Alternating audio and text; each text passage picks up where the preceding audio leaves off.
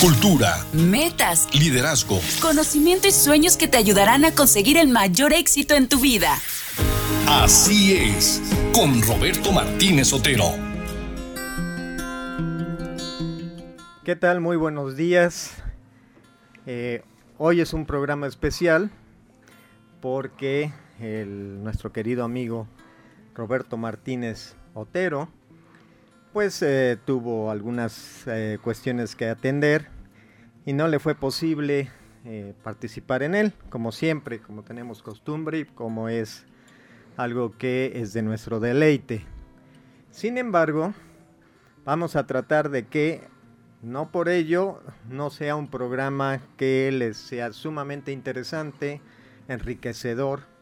Siempre buscamos algún tema de Así es, el ayer poblano, que es el nombre de, tradicional del programa, siempre buscamos algo que les sea útil, algo que les sea interesante, que les permita pasar una hora sumamente agradable y que nos deje algo para recordar y eh, sobre todo el conocimiento. Y el día de hoy tenemos además eh, un gusto especial porque nuestro invitado eh, es una persona sumamente conocedora de todo el tema histórico de nuestra ciudad de Puebla, del municipio y en general. Sin embargo, la especialidad es nuestra Puebla. Y el invitado en esta ocasión es nuestro estimado amigo David Ramírez Huitrón. Muchos lo conocen porque hace eh, una serie de paseos eh, todo el mes, en el que toma la ciudad de Puebla eh, por cachitos, dijéramos, por zonas, por a veces por colonias, y les hace una explicación sumamente rica y amena. Y pues esto a veces de manera personal y a veces junto con el ayuntamiento de la ciudad de Puebla, y pues lo, recibimos con mucho gusto. ¿Qué tal David? ¿Qué tal Pedro? ¿Qué tal querido auditorio? Muy buenas, muy buenos días a todos ustedes y pues nuevamente agradecido con el privilegio de estar aquí en estos micrófonos para platicar precisamente sobre el ayer poblano y sobre todo el poder eh, compartir con ustedes esta información que suele ser de mucho interés, ¿no? En este caso el tema de hoy está de moda, está, estamos viviéndolo, lo estamos lloviendo, y lo estamos respirando, ¿no? Que es precisamente... Bueno, eh, escogimos un tema que para todos es sumamente conocido, este, para unos eh, un poquito más eh, cenizo que para otros, pero hemos querido tomar un aspecto histórico de algo que nos está sucediendo el día de hoy, que son las manifestaciones del volcán Popocatépetl. Así es, de hecho, este, pues, históricamente el Popocatépetl es un volcán que formaba parte del horizonte poblano desde la misma fundación de Puebla y que a lo largo de los siglos ha sido, pues no solamente escenario de, de fondo para, para pinturas o para fotografías preciosas, sino que también ha sido agente activo en la vida cotidiana de los poblanos de ayer y ahora pues de hoy también, ¿no? Con, toda la contingencia que venimos manejando. Y esperemos que también de los de mañana. Sin duda, sin duda. es algo que, él, él, para que vean, él está ahí desde hace 400 mil años en distintas manifestaciones y pues ahí va a seguir. sí, fíjate que la edad de, de este coloso eh, 100 mil años más o 100 mil años menos, nada más, se le calcula en cerca de medio millón de años. Así es. Que para la Tierra es un jovencito, pero para nosotros significa todo, significa una cantidad que ni siquiera nos alcanzamos a, imaginar, ¿no? Este, no, nuestra vida está topada, en este momento andamos eh, con expectativas de vida de superiores a los 70, casi los 80 años, o sea, 76 a 78 años. Por lo tanto, nuestra vida no tiene nada que ver con la vida de nuestro planeta, ¿no? Somos, somos solamente un parpadeo del, del planeta Tierra. Pero para nosotros es muy importante porque nos levantamos y lo vemos desde la ventana, lo saludamos y ahora nos saluda. Sí, y a veces se vuelve tan importante que no sé si te ha sucedido que a veces te vas a otra ciudad y como que te desnorteas totalmente cuando no lo ves en el horizonte o no lo sientes en el horizonte y dices, ah, caray, no estoy en Puebla. Definitivamente, si no siento al Popo, no lo veo cerca, siento que estoy en otro lado. Definitivamente nosotros como poblanos, el salir y no orientarnos por las protuberancias del terreno, eh, ya sea el Popocatépetl, el Iztaccíhuatl, la Malinche, pero también puede ser el Cerro de Loreto Guadalupe o, aquí el Cerro de Chalchihuapan. Sí, vaya, estamos, como estamos en Valle estamos acostumbrados, ¿no? Pero a mí sí me ha sucedido mucho que luego he salido a otras ciudades, este, preciosas todas, pero que de repente dices, ah, caray, ¿dónde está mi popo? ¿Dónde está mi volcán? Y pues sí, es, es cierto que ese, ese volcán este, pues es icónico para nuestras vidas. Y lo más interesante es saber que, por ejemplo, compartir con nuestros amigos que el Popo no es el único volcán que ha estado ahí, en realidad es el cuarto hijo de una serie de actividades geológicas que han sucedido a lo largo de estos 400 mil años y que le han dado forma al edificio actual, es decir, así como a lo mejor nos remitimos, remitimos a la historia reciente con el famoso Krakatoa en 1883 que hizo explosión del volcán y desapareció este, toda una isla, este, una vez que el, Krakatoa explotó, dejó un volcancito, un residuo, y ese eh, se llama actualmente Anak Krakatoa, que es el hijo del Krakatoa, y ese volcancito ha ido creciendo y ha vuelto a desarrollar un nuevo edificio. Y así el Popo en su historia, pues ha tenido cuatro reencarnaciones o cuatro preencarnaciones, que, que es muy interesante este, saberlo, ¿no? Y sobre todo mencionarle a nuestro auditorio que, que es visible esos residuos de esa actividad geológica. Claro. En este momento, esto que estás mencionando, David, nos puede sonar muy extraño porque decimos, este, es un, este es un volcán muy elegante porque tiene una forma muy definida, es un cono, uno de los conos más limpios que conocemos, quizá un poco el Fujiyama en Japón o o el Kilimanjaro o Kilimanjaro de, de, África tienen una forma similar. Vamos a, vamos a hacer un espacio y regresamos con ustedes en unos momentos. Seamos una sociedad de convivencia. Sigue con nosotros en Así es. Vuelve tu inteligencia en una oportunidad para crecer. Así es. Regresamos.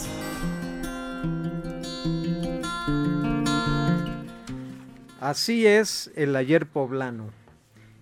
Y en concordancia del ayer poblano vamos a hablar del presente poblano también, que tiene que ver todo con el día de ayer, con, los tiempos de ayer. David, nos estabas mencionando eh, primero del Krakatoa, que por cierto yo recuerdo que eh, haber leído eh, que se escuchó esta explosión algo así como 2.000 kilómetros de distancia. Y realmente incluso hasta cambió un poco el clima de la Tierra porque sabemos que nuestro clima es un balance entre eh, la humedad y eh, también la radiación solar, no solamente la luz, sino el calor que produce. Y eh, dijéramos que es como cuando nos metemos en la sombra, que decimos tengo mucho calor aquí al sol, como dicen las sombritas gratis, bueno, Exactamente, buscamos bajar la temperatura poniéndonos a la sombra.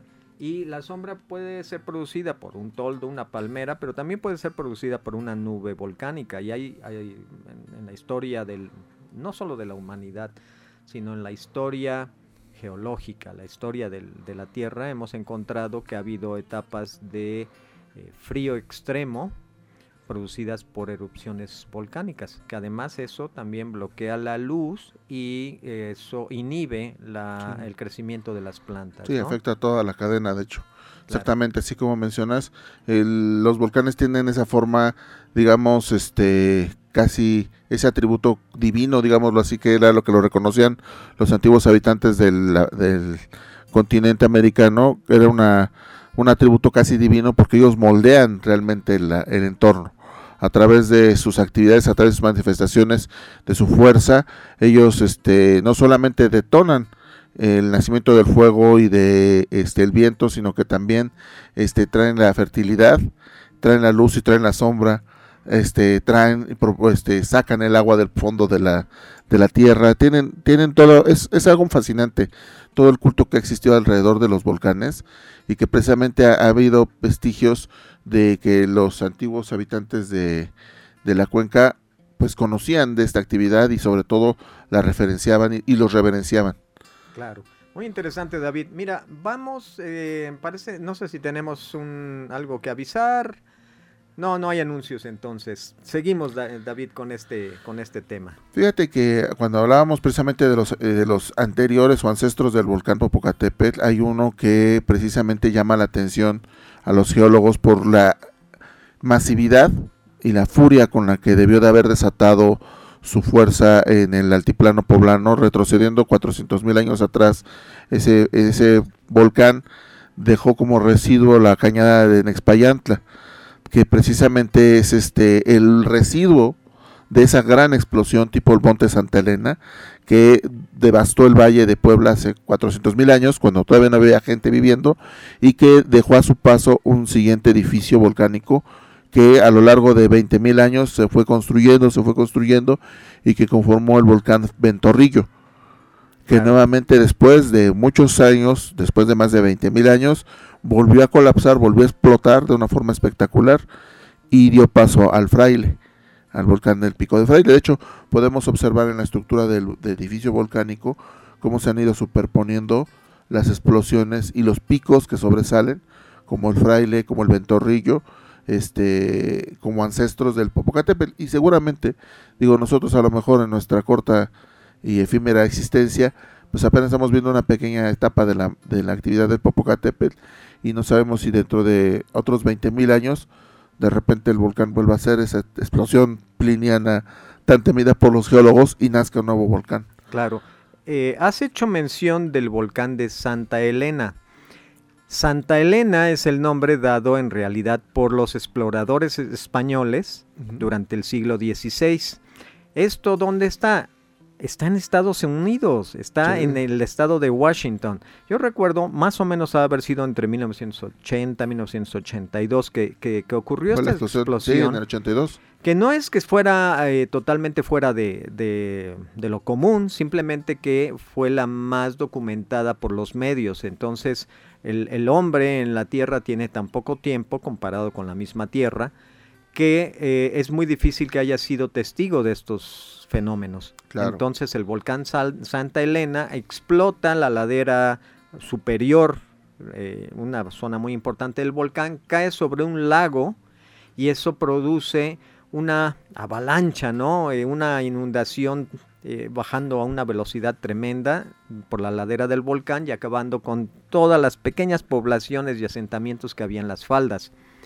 Pero por el nombre de Santa Elena nos podríamos confundir y no, es en el estado de Washington, en Estados Unidos. Claro. Pero es similar. Sí, claro, y de hecho la actividad, digo, nosotros, este, digo, no es para espantar a la gente ni nada, simplemente es entender que es un ciclo de nacimiento y de resurrección de este volcán que a final de cuentas es uno más de todo el eje neovolcánico de, que atraviesa nuestro país, ¿no?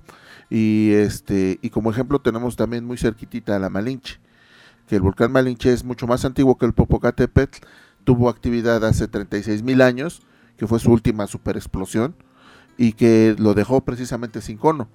Por eso es que la montaña la vemos como dispareja. Y mucha gente dice, no, eso es una montaña, pero en realidad es un volcán en reposo que estalló en su momento y que la zona conocida como el Arenal es lo que corresponde a lo que fue su cráter y que en algún determinado momento, digo, en la actualidad se encuentra inactivo, está en reposo como lo consideran los geólogos, pero de repente dentro de unos 35, 40 mil años vuelve a tener actividad y es algo que va reciclando precisamente nuestra corteza terrestre y que son procesos que a su vez van renovando el relieve digamos, valga la redundancia, ¿no? Y tan así ha sido la actividad del Popocatépetl y de otros volcanes que incluso acá en Puebla han dejado sus sus gracias, ¿no? Como es el Cuescomate, que es precisamente un hijo del Popocatépetl, que en realidad mucha gente lo considera como el volcán más pequeño del mundo, pero en realidad es un geyser producto de estos herbores de, de, de, todas las este, cavernas subterráneas de agua sufrosa que, que van desde las venas del volcán y que calientan el agua, la someten a grandes presiones y de repente como cuando a nosotros de adolescentes nos sale un barrito, así el geyser busca un lugar donde salir la presión y, y surgió, por ejemplo, el Cuescomate. Y es algo, es un edificio relativamente muy reciente. Claro, fíjate que del Cuescomate hay dos maneras de definirlo, lo he escuchado con frecuencia. Unos que dicen es que es el volcán más pequeño del mundo. Bueno, habrá alguno que mida 30 centímetros, ¿no? Pero sí, efectivamente, para comparativo, es, es un volcán sumamente pequeño. Podría ser el más pequeño. Habría que determinarlo con, mayor exactitud. Sin embargo, eh, los que dicen el volcán, volcán inmediatamente estás pensando en erupción, porque es una formación, un proceso formativo. Pero por el otro lado dicen, es que es un geyser.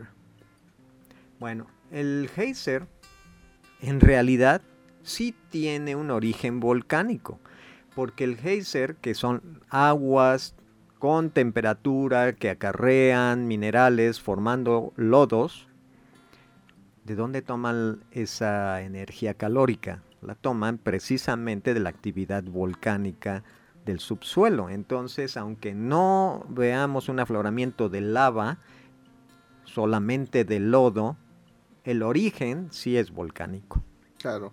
De hecho, alguna, alguna vez un amigo que lo vio me dice, bueno, podemos tomarlo como, con dos, como dos, este, una, el volcán más pequeño del mundo o el geyser más grande del mundo.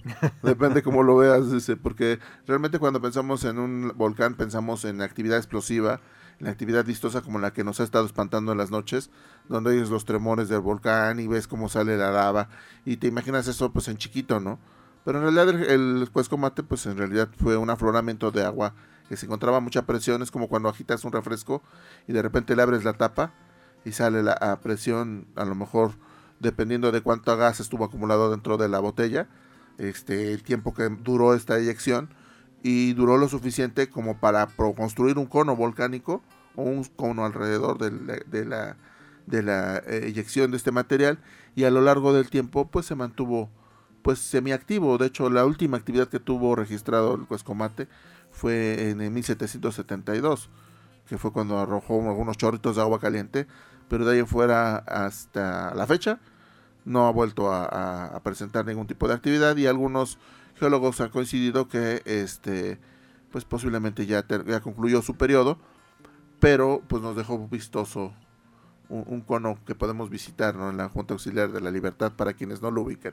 Claro, en la colonia La Libertad, que la podemos ubicar sobre esta avenida poblana eh, que se llama Forjadores. Ajá, prolongación Reforma. Prolongación Reforma. Justo antes de llegar al puente de México, el puente que está sobre el río Toyac, a mano derecha, cuando nos dirigimos, dijéramos, hacia Cholula, eh, a tres o cuatro calles de esta avenida Forjadores o de Prolongación Reforma, es donde podemos encontrar este afloramiento llamado Cuescomate. etimológicamente, Cuescomate significa olla de barro, que es muy interesante porque hay unos graneros del altiplano poblano, sobre todo de la zona de Atlisco y Zúcar de Matamoros, más hacia la zona de Cuautla, ya dentro del estado de Morelos, existen unos graneros hechos con otate, con bambú, pero nuestra palabra debería de ser otate, bambú es una palabra que, nos, que, importamos de, de, Asia. Y es, hacen un tejido como una cesta, por decir, con el otate, y lo cubren con barro.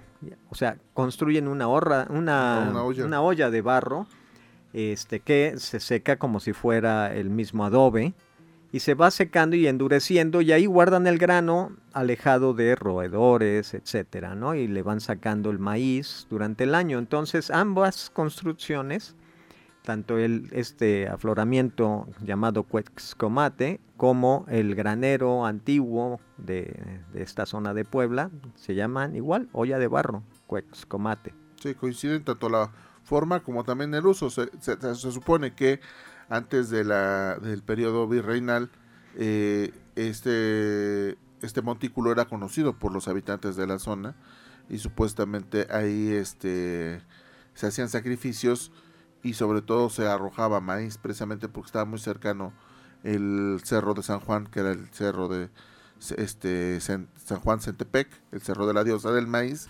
precisamente ahí arrojaban las mazorcas los indígenas como sacrificios y a, su vez que también arrojaban a, algunos este, pues, paisanos para hacer sus sacrificios correspondientes.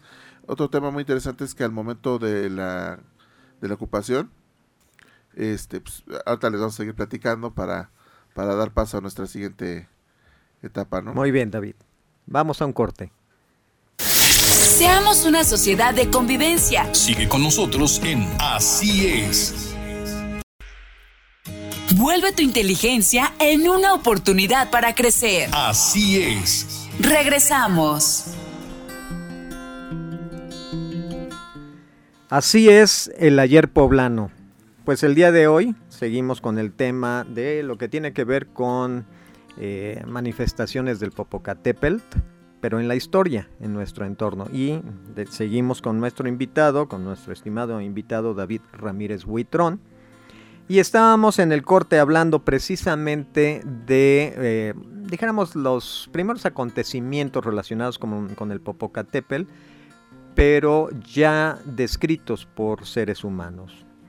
Y encuentro eh, algunas, eh, en fin, hay, hay varios almanaques en el que se narra y porque se ha recopilado ¿no? algo de información de distintas fuentes, tanto españolas como eh, indígenas. Y yo tengo aquí una fracción de un códice, obviamente eh, casi, casi todos los códices que, tenemos hoy día fueron eh, pintados ya en el siglo XVI, es muy raro que, haya códices anteriores porque fueron destruidos la mayoría de ellos, ¿no? Al no ser conocidos, interpretados, pues se, llegó a pensar mal de ellos cuando era una fuente fantástica de información. Pero por ejemplo, eh, en uno de ellos aparece lo que es recurrente en algunos códices, que, es el símbolo de los temblores. Movimiento, Oli. Es, es el, símbolo del movimiento, que es, eh, vamos a tratar de describirlo, es como una X, muy muy decorada, muy bonita, que incluso en esta policromía eh, los ejes de la X van en color amarillo, ocre, y el, relleno entre, estas, eh, entre estos vectores de la X va pintado de color azul, que además es un color muy... Ah, dijéramos muy elegante que, que, se utiliza mucho en las culturas mexica, maya, etcétera. Pero cuando cuando este símbolo con forma de X, que es el símbolo del movimiento, eh, va colocado encima de un rectángulo o doble o triple rectángulo lleno con unas filas de puntitos, esos rectángulos significan tierra. Y entonces el símbolo de movimiento dentro o sobre este otro símbolo de tierra nos indica temblor, movimiento de tierra. Y lo curioso es que encima Todavía en el centro de la X trae un, símbolo redondo que en realidad es un ojo. Y el ojo nos representa el momento de, de, las 24 horas del día. Nos dice si está dormido, despierto, se nos dice si fue en la noche o si fue en el día. Este movimiento registrado en este códice. Entonces, si nos vamos a, a los códices, hay uno muy importante, hermosísimo, en el que está pintada una erupción del Popocatépetl. Y esta erupción es el cerro, la representación del cerro, que es como, no es una pirámide, pero es como una figura regordeta, piramidal. Sí, es el famoso símbolo Tepec. Exactamente, el cerro, ¿no? Y de la cúspide de este símbolo va saliendo como Ah, vamos a decir, como cuando vemos que en los autos sale una fuerza del escape con un con humo o con como un penacho, ¿no? Como con, bueno, el penacho, fíjate, aquí ya estaríamos hablando poéticamente como los nahuas. De la leyenda del Popocatépetl, del guerrero, ¿no? Pero sí, los nahuas eran muy poéticos y describían de formas muy pistosas lo que ellos veían. Y este símbolo en, que estoy mencionando, que está en un códice muy famoso, tiene esta salida, este penacho que es la erupción. Pero lo hermoso es que, bueno, lo hermoso ahora que lo estamos viendo en un libro y no, y no solamente padeciéndolo, es que Llega tan, tan alto esta fumarola que se une con las estrellas. Pero hay una segunda interpretación de ese mismo eh, símbolo, porque se narra que en ese año, que es 1509, Ah, ok. que en 1509, siglo XVI, sin embargo, bueno, nuestro siglo XVI, el, el que utilizamos ahora en nuestra cultura, que es este Occidental. occidental, pero de América, ¿no? Que, que mezclamos de, de ambas culturas.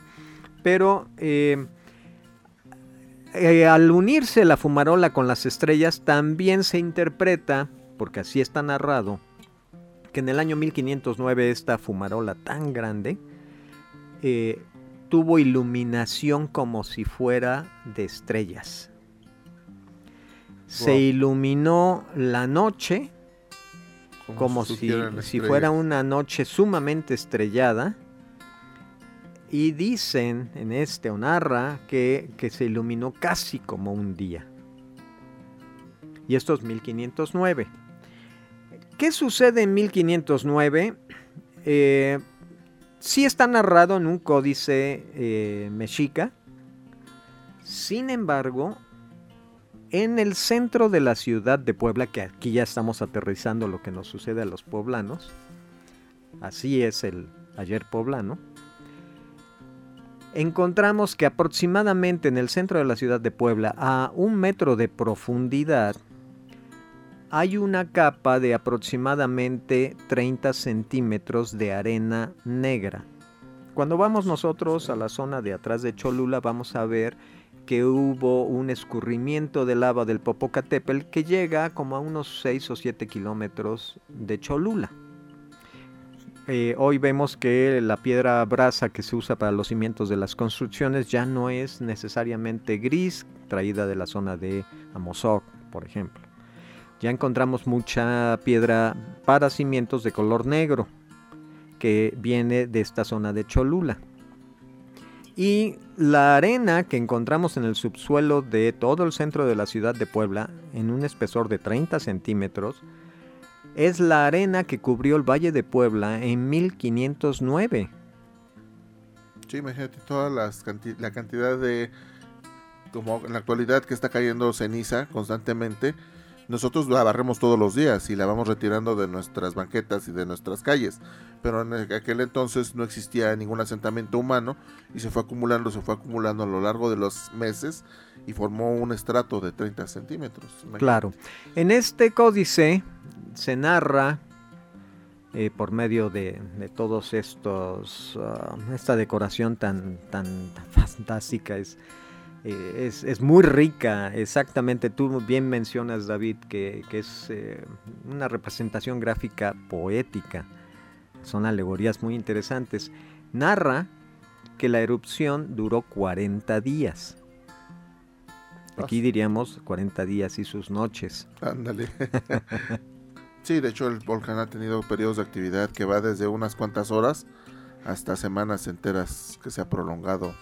Este, como en esta, en esta etapa, ¿no? Que ya lleva varias, un par de semanitas este, manifestando esta actividad, ¿no? Y, sobre todo que a nivel histórico, los habitantes de la cuenca, ya este, en el México precolombino, en el México prehispánico, este, conocían y entendían y representaban este tipo de manifestaciones este y sobre todo la dotaban de este carácter como de divinidad y por, por ejemplo este, este, dentro de esta investigación que estuve realizando sobre el volcán eh, me topo con el tema de que se le atribuía sobre todo al Popocatépetl la virtud de traer la lluvia y de hecho hay un códice que también narra que en el año 1202 parece que cinco conejo este sube un señor de Cholula a hacer penitencias al volcán para que llueva.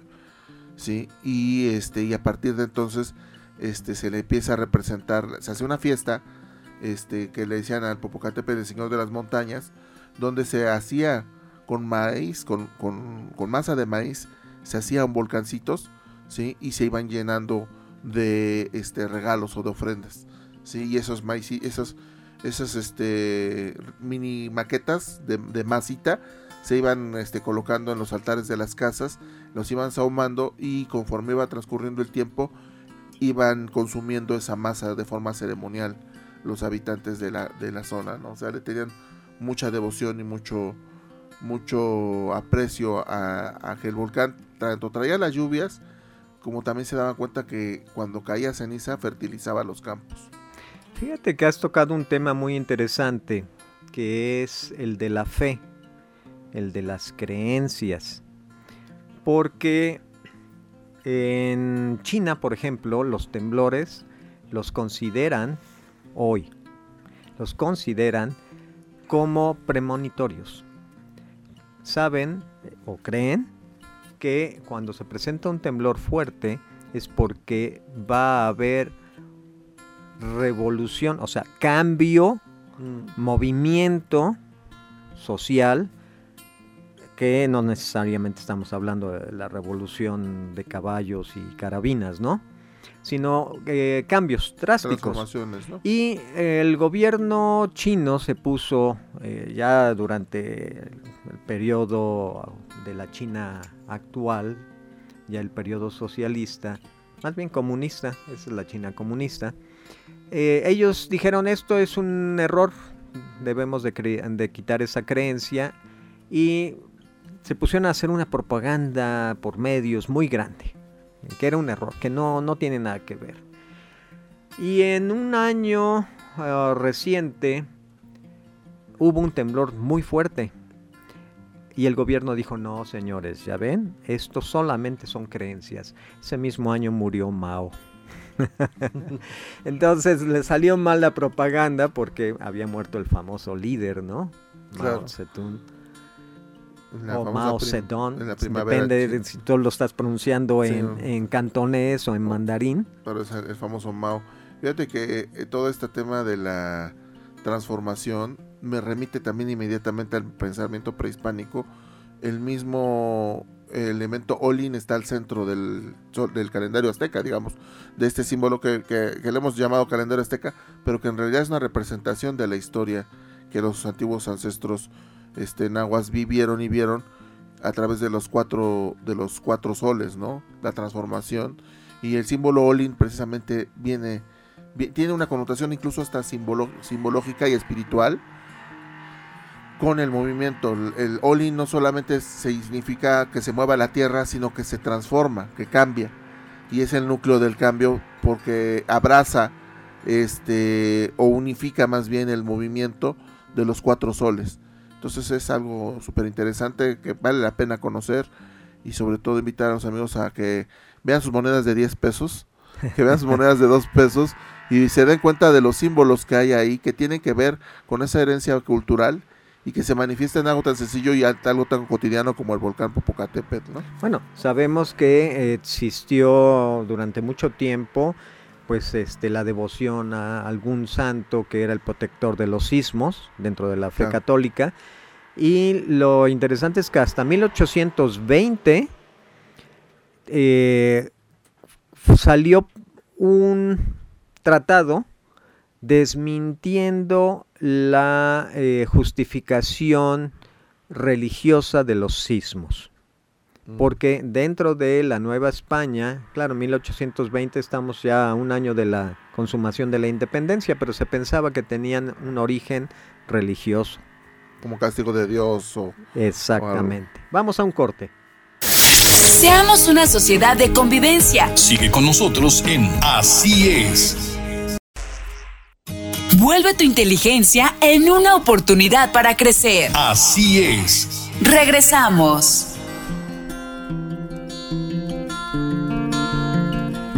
Así es el ayer poblano y el día de hoy su servidor Pedro Sardá eh, me tocó estar en ausencia de Roberto Martínez Otero, quien no está mal, al contrario, está muy bien, por eso es que no puede venir, pero eh, tuvimos a bien eh, invitar a David Ramírez Huitrón, quien está con nosotros enriqueciendo el programa.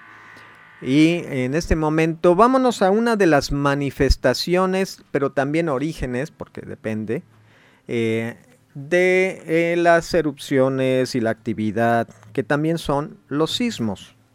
David, encontraste un, ah, recuerdo, una narración de uno de los sismos importantes, antiguos, no nos vamos a los que conocemos que todos hemos percibido, sino los antiguos. Claro, de hecho, una de las manifestaciones más catastróficas que llegó a tener el volcán Popocatépetl y que se manifestó en un sismo muy fuerte fue en un evento ocurrido el 19 de enero de 1664, cuando precisamente el Popocatépetl hace erupción de una forma espectacular y provoca no solamente la caída de ceniza y grava, sino también de piedra incandescente en las cercanías de la ciudad y provoca un pánico tan grande en la población que esta noticia se sabe en Europa y a través de relatos en, Europa holandesa, sobre todo en Holanda, tratan de imaginar del otro lado del mar cómo ocurrió este evento y lo dibujan este, de una forma súper comiquísima porque has de entender a alguien como un holandés que toda la vida tiene el mar enfrente, cómo, cómo, es, cómo hace erupción un volcán y cómo caen las piedras y espantan a la gente, ¿no? Entonces, es algo muy curioso, es una de esas este, situaciones en las que los no existían las fotografías, no había más que el boca a boca y quien recibe la información a veces tenía que hacer de su imaginación para plasmarla para que otros la entendieran y la pudieran comunicar. Acabas de tocar un punto muy interesante, David, porque en, en algún momento leí eh, dentro de las narraciones sobre la ciudad de Puebla. Bueno, vamos a hablar sobre el Valle de Puebla, porque la ciudad ahora es inmensa, ha llenado el valle casi, pero la ciudad, por muy grande que fuera, llegando a ser la segunda de la Nueva España, en algunos momentos compitiendo incluso con la capital del Imperio del Perú, claro. del Reino del Perú, con Lima. Ah, eh, siempre hemos competido en tamaño y en importancia con Lima, el Puebla pero eh, vamos a pensar que en algún momento fuéramos más importantes que Lima. Eh, entonces llegó momentos en los que Puebla era la segunda ciudad más importante del continente. Claro. Desde luego mucho más importante que las ciudades de los Estados Unidos actuales. Pero en esta narrativa encontré que en una noche en la zona del, aledaña al barrio de Santiago, pero fuera de la ciudad de Puebla. Recordemos que entre el Paseo Bravo y Santiago hubo durante muchísimo tiempo terrenos de labor, no había construcciones. Muy bien, aquí se narra que cayó una roca tan grande como una casa. Aquí hay que pensarle un poquito, porque una casa puede ser como la casa de Alfeñique, el museo del estado. Tres pisos, este 40 por 40. No, no, no, no. Pero una casa puede ser una choza, que yo me atrevo a pensar que es más eh, como un jacalito, ¿no? Del tamaño de un jacal. No, vamos a pensar este 3 por 3 por 2 de altura en metros.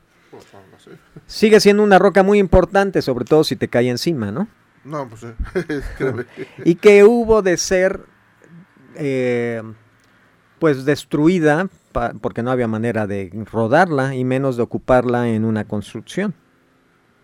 Sin embargo, tenemos ese antecedente que se escuchó el estruendo tanto del volcán Popocatépetl como de la caída de esta roca gigantesca en lo que hoy es la ciudad de Puebla.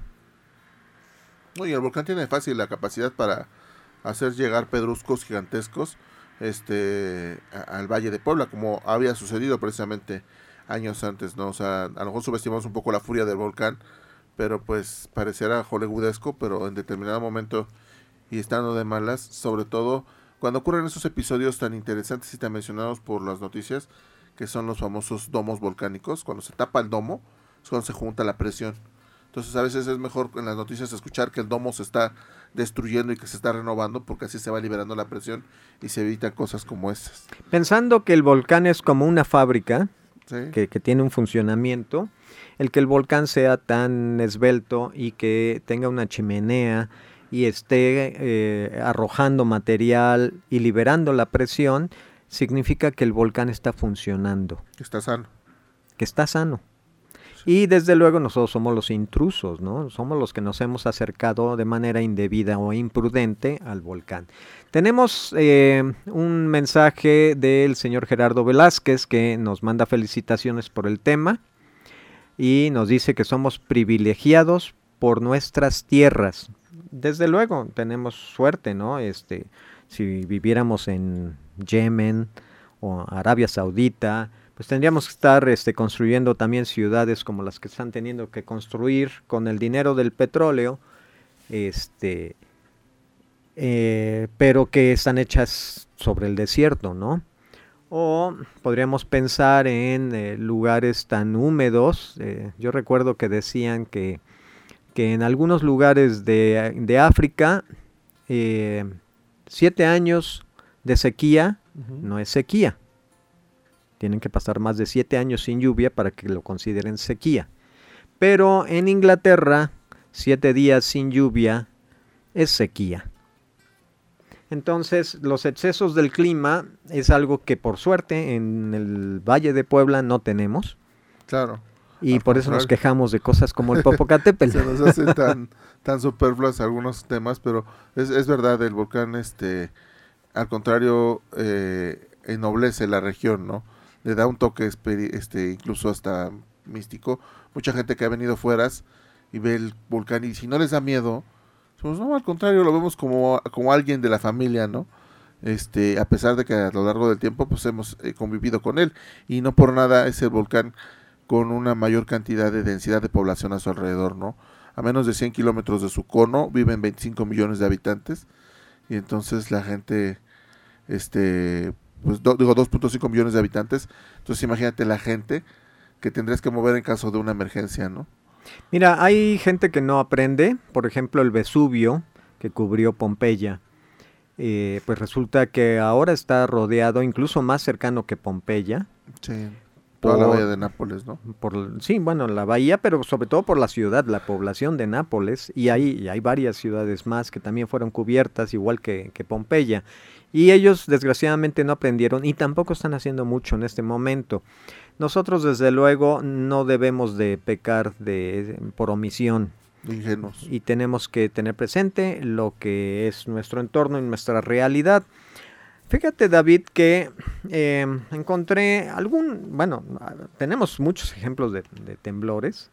Este, los temblores pueden ser muy pequeñitos, de origen volcánico, o pueden ser temblores por subducción de las placas, ya sabemos, ¿no? La placa de Cocos, debajo de la, de la continental, y que eso mismo es también el origen de los volcanes del nudo volcánico que, Sí, sí. que- al cual pertenecen el Popocatépetl, el Iztaccíhuatl, la de Malinche, el Pico de Orizaba, el Nevado de Toluca, el Ajusco, etcétera, etcétera. Y aquí encontré uno muy importante de marzo de 1787 que eh, hay muy poca información porque también poco se registraba y muchísimo menos porque este produjo un tsunami. Ah, caray. El tsunami, Tsunami. que es una palabra este, Japonesa. japonesa. que ya adoptamos, pero vamos a decir que es una inundación marina sobre la costa. Y eso sucedió en Oaxaca, en, en la zona de Salina Cruz, y que eh, produjo que el mar entrara 6 kilómetros y arrasó con poblaciones, ya nos podemos imaginar el tipo de construcciones, nadie se podía subir a su jacalito y, de esa manera salvarse, como sucedió, por ejemplo, recientemente en Japón, ¿no? en sus construcciones de concreto. Pero esto fue un, temblor muy importante que se supo cerca de una semana después en el centro de, de- de la República Mexicana, más bien en ese entonces todavía de la Nueva España, eh, pero eh, pues es- fue algo muy importante.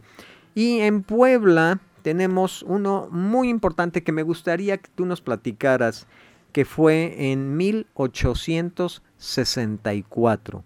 Sabemos que es- eh, acaba de pasar un aniversario del sitio de Puebla, del fin del sitio de Puebla de 1863, en el que la cuarta parte de la, de la ciudad de Puebla quedó dañada o destruida durante la intervención francesa, que fueron 62 días que estuvieron, estuvieron sitiando la ciudad y atacándola día y noche.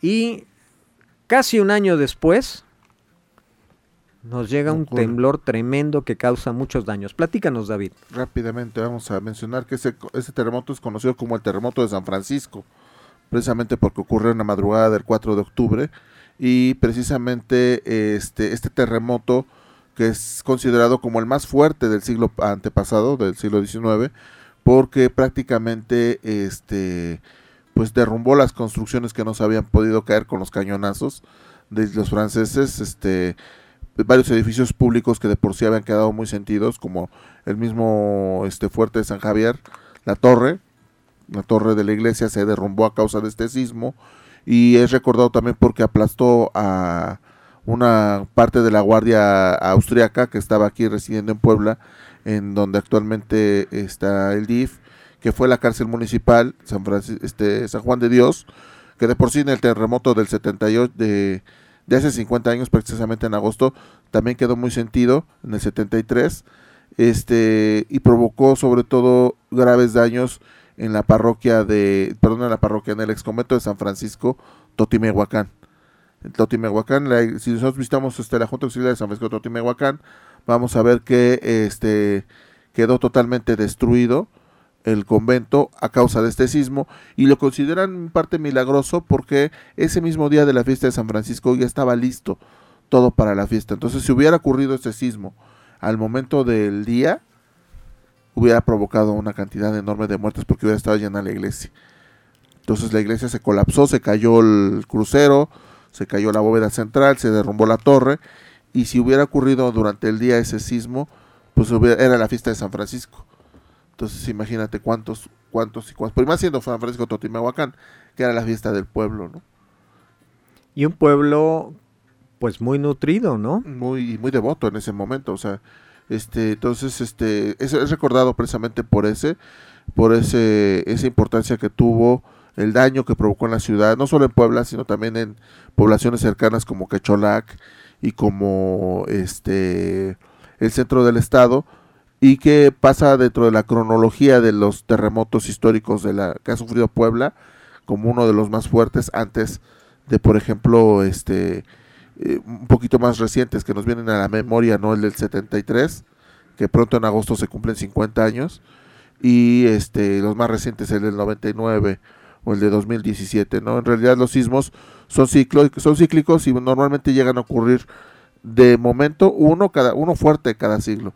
Ejemplo, este el más antiguo que tenemos registro fue en 1654, luego en 1711, 1703, 1711, 1753, 1786, 1864 y este y ya en el siglo XX, ¿no? Como como hablas del, del famoso temblor de Madero cuando entró en 1911. Que de ese platicaba mi bisabuela. Muy bien, David, pues nos vamos a tener que ir ya. Esto siempre tiene un límite, pero no por ello vamos a dejar de tratar estos temas de nuestra ciudad y de nuestro municipio. Muchísimas gracias David por estar con nosotros y pues nos, nos vamos. Les enviamos un saludo a todos los que nos escuchan. Que tengan un magnífico día. Logra tus metas y objetivos en Así es. Te esperamos en la próxima emisión.